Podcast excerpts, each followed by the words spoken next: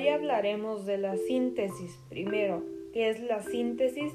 La síntesis es interpretar un texto reorganizándolo y expresando las ideas más importantes del texto principal.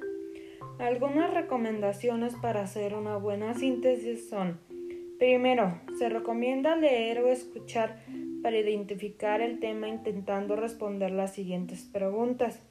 ¿A qué se refiere el tema? ¿De qué habla?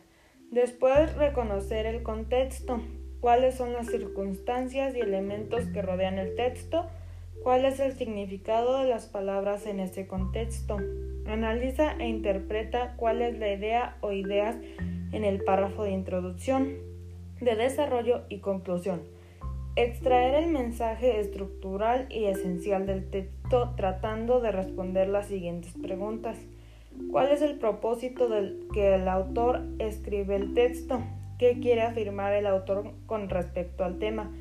Después identifica las consecuencias del tema. Para que se haga más sencillo esto, subraya todo lo relevante, identifica los conceptos centrales, enuméralos y escribe los puntos principales. Una vez que conozcas todo esto, toca escribir la síntesis. Se inicia con una frase principal que englobe el tema relevante.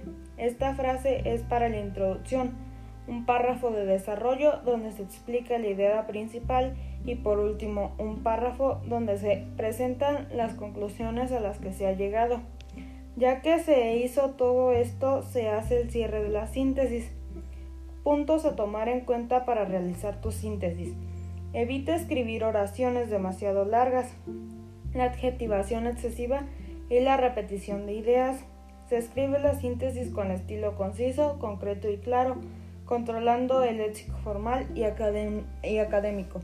La ortografía y puntuación deben estar bien escritos y además describe en párrafos cortos. Usar los signos de puntuación adecuados para que se pueda entender mejor. El uso adecuado de conectores asegura una redacción coherente y además sirve para organizar las ideas de un texto. Relacionan argumentos y conclusiones. Además, evidencian las intenciones del autor. Redacta con fidelidad, exactitud y claridad. Pues esto sería todo. Muchas gracias.